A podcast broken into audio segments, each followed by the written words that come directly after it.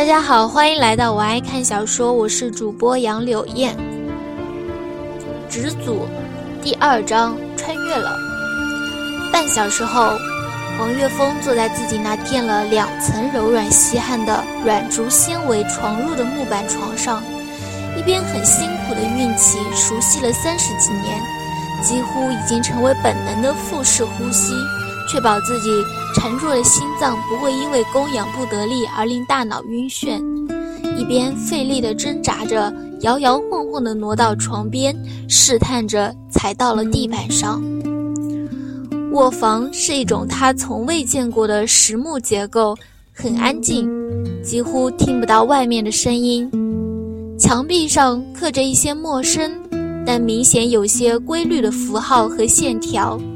便是那高高的巨木横梁上，也同样刻着类似的符文。凭着直觉，王岳峰判断这并不是纯粹的装饰，而应该另有用处。地板亦不是以前王岳峰在乡下见过的被夯实的泥土地，而是一种长条形、乳白色的光滑巨石，整整齐齐的如棋盘一样纵横交错。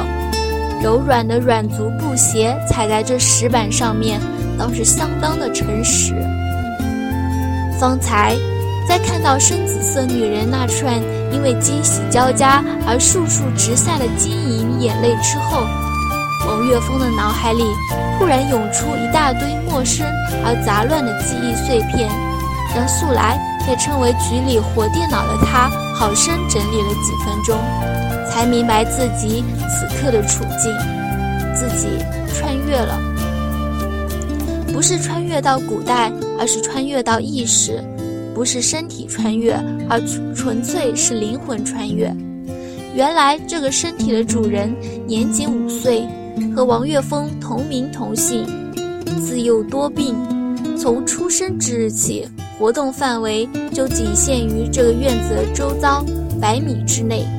而且还是在母亲或者父亲的陪同下才能进行这种程度的活动，其他时间不是在厨房吃饭，就是在睡床上养着。今天下午，原主人本来是和他母亲、姐姐一起在院子外散步，却因为母亲突然呕吐弯身，使比他大一岁的姐姐没扶稳他，一不小心失去重心向后栽倒。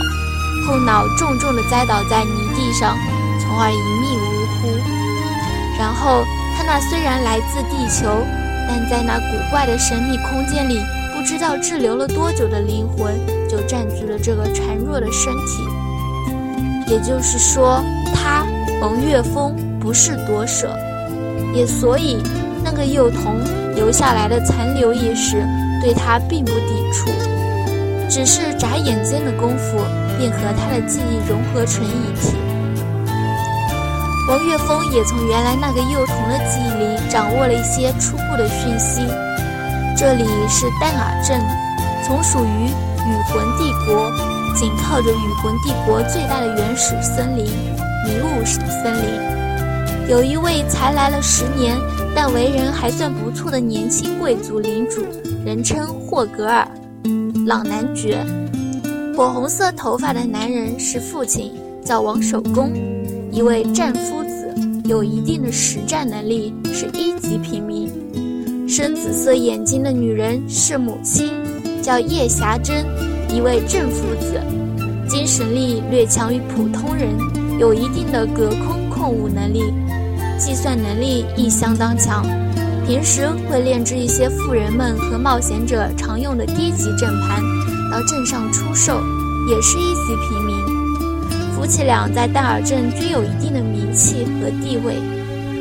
王岳峰还有一个六岁的姐姐王慧乔，很聪明，也很懂事，而且精神力似乎也挺强。目前在跟叶霞珍学制阵盘，不过脾气稍显火爆。这五年来，王家赚到的钱里有三分之一是用来给病入的王岳峰看病。及治病，另外的三分之一用来维持家用，还有三分之一，则是用在两位家长的实力提升上，慢慢的形成了一个良性的循环。所以比上虽不足，比下却是绰绰有余。有自己的房产，少许的存款，无外债，且衣食无忧，以解决最基本的温饱问题，还算合理的分配。很好，我不用装失忆了。王岳峰很庆幸。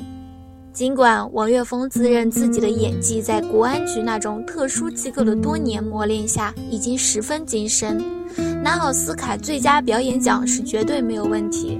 不过叶霞珍眼中的关切和知道他醒来后大喜赶过来的姐姐王慧乔的嫩脸上那明显的内疚，却是让很重感情的王岳峰不忍去欺骗他们。也好在他不是夺舍，所以。面对这两位关心他的亲人，他心里没有半点的负罪感，反倒有一种重归人世的亲切。不过，这种收入的分配也再一次说明了王岳峰这个身体的残弱程度，令一向自信的王岳峰心里少有的生出几分懊恼和羞愧。不行，哥们儿一个堂堂的男子汉，怎么是无用的累赘？强健。一定要强健，不然对不起这么难得的重生和穿越。不过，当王岳峰拿定主意，然后真正的迈步向外走时，他便开始哀叹这个身体的残弱程度。这根本就是一个比重伤患还要无用的病秧子。从床头到床门，距离并不远，按以前的度量单位来算，仅有六米。但这六米的距离，对他这位曾经的黑鹰队长来说，只是几步就能轻松跨越的距离。此刻看来，竟是如此的遥远。头重脚轻，漂浮，虚弱，重心不稳，种种累赘的感觉，让已经习惯了自强自立、习惯了救助同伴、习惯了被同伴们依靠和信任的王岳峰，心里很是无力，很想附和。我晕，这身体也太差了吧！难道他以前就一直这么窝囊？就这体力，只怕除了正常的吃喝拉撒之外，什么事都做不了。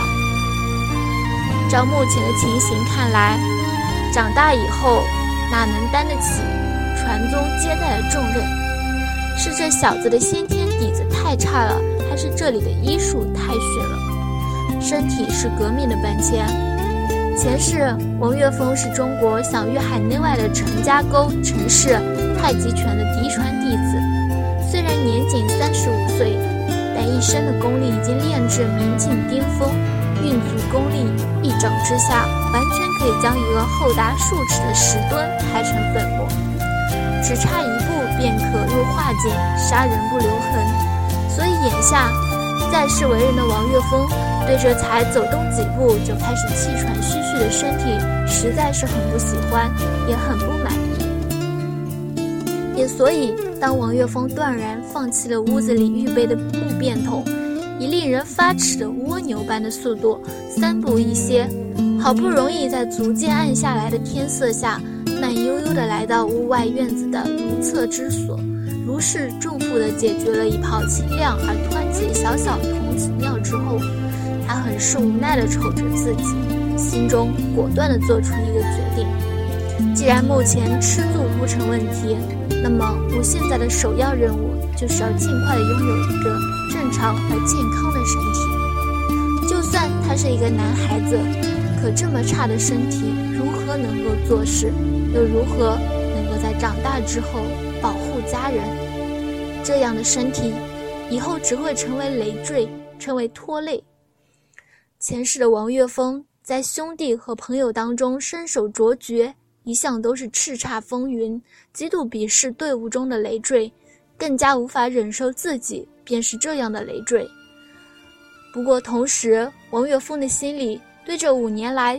不停地为原来的那个王岳峰寻医找药的便宜爹娘王守恭和叶霞珍也多了几分认可，挺好，不是一对狠心而功利的爹娘，没有轻易就抛弃自己的亲生骨肉。既然你们以前从没有放弃过救他，那么以后不管发生什么事，我都不会放弃你们。王岳峰敢说这话，有自己的底气。虽然这个身体很弱，但潜意识王月凤的立身之本便是强身健体、极为有效的陈氏太极拳。潜意识太极拳能够被中国定为老少妇幼皆宜的强身健体拳法，并且迅速迅速的在全国范围内扩展和流传。不仅仅是因为它的简单易学，很适合一些虚弱的病人练习，更因为它确实对加强体魄有极大的效果。在这一方面的作用，远远超过了形意、八卦、咏春、八极拳等同样有名的内家功。更何况王岳峰还是嫡传弟子，也深得真传。也正是因为深得真传，他才明白。国家对外宣传的这种强身健体的太极拳，和真正可以杀敌致命的太极拳，完全不是一个档次的东西。陈氏太极拳将会是我在这个异世界的立足之本。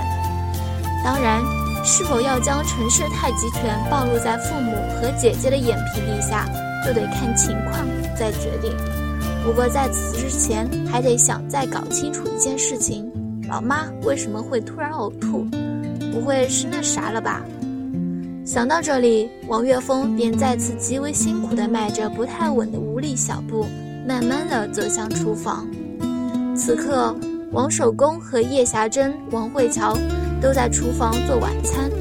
只不过，当王岳峰的手刚刚触到厨房的门，小脑袋还没有机会往里面探，一个苗条的身影便急冲了出来。高速带起的劲风，将王岳峰的柔软头发吹得呼呼乱扬，并敏感的他本能的往后一缩。哦，苗条的身影在门口捂着喉咙，费劲地干呕了两声，才心有余悸地直起身来，发出一声半解脱、半惬意的轻呼。